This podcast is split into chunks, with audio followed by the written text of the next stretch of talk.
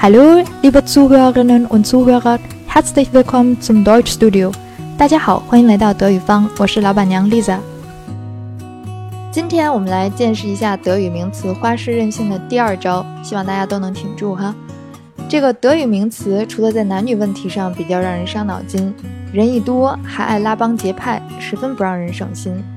学过英语的我们都知道，东西也好，人也罢，单崩一个叫单数名词。两个以上凑一块儿的叫复数名词。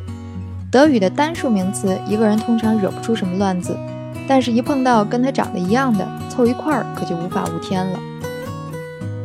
跟德语相比呢，我们熟悉的英文单词复数长得算相当听话了，基本上都以 s 结尾，顶多变个 es。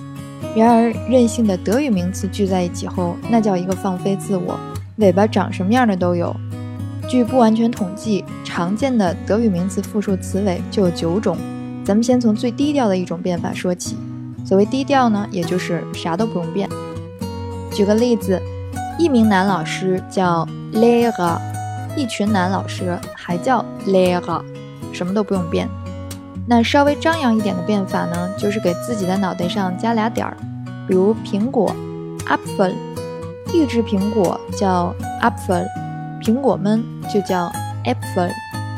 注意了，加完了两个点儿，发音可以跟着变了。下面要介绍的复数呢，都是开始加尾巴的了。最短的尾巴只有一个字母 a。比如，一只汪星人叫 hund，汪星人们就叫 hund。这里要注意一下辅音字母 d 的发音，当 d。位于单词词尾且后面什么字母也没有时，发轻声 t 的音，所以是 hunt，hunt。比汪星人再张扬一点的呢是大公鸡们，单只大公鸡叫 han，凑在一起就变成了 hana，不仅长了眼睛，还开始怪叫 hana。孩子的德语叫 kind。这里边字母 d 又位于单词词尾，所以念 kind。一个孩子是 kind，孩子们就是 kinder。熊孩子们折腾起来，这个尾巴翘的可比大公鸡还要高，词尾加上了 ar。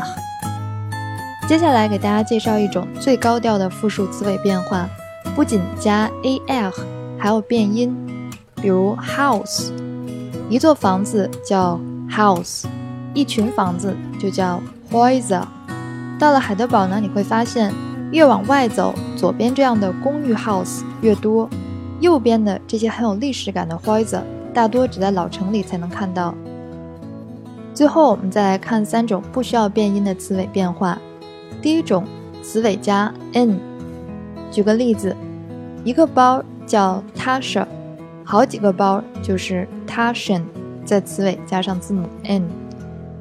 左边这一只 Tasha，应该能顶右边一沓这样的 Tashan。第二种词尾加 an，一块表叫 Uhr，好几块表就叫 Uhren。左边这款 wo，应该也能顶超市一柜台的 Uhren 了。最后一种复数变化呢，也是大家最眼熟的一种，就是加上字母 s，一台汽车叫 Auto。好几台汽车就叫 autos。以上就是常见的几种德语名词复数的词尾变化形式，大家把下面这张表记下来就成了。还有一点需要大家注意的就是，德语名词们不管单身时是男是女，聚到一起变成复数以后，词性统一都是 d。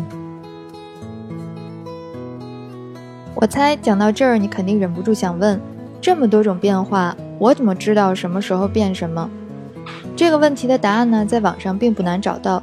但是老板娘劝你一句：与其花大把时间去记那一条条充满例外的所谓规律，还不如自己静下心来，慢慢的归纳整理。说到归纳整理，Excel 绝对是个贤内助。用好了 Excel 的排序筛选功能，不仅能轻松分类名词的词性，复数词尾的变化规律也能一目了然。不信，大家看看我随机抽取的三组单词吧。总之一句话，要想跟德语好好把日子过下去，就得做好准备，稳身当个整理控了。好啦，这期节目就是这样，欢迎大家吐槽、点赞、转发、评论，有问题也可以发 email 给我。我们下期节目见啦！Vielen Dank fürs Zuhören. Tschüss.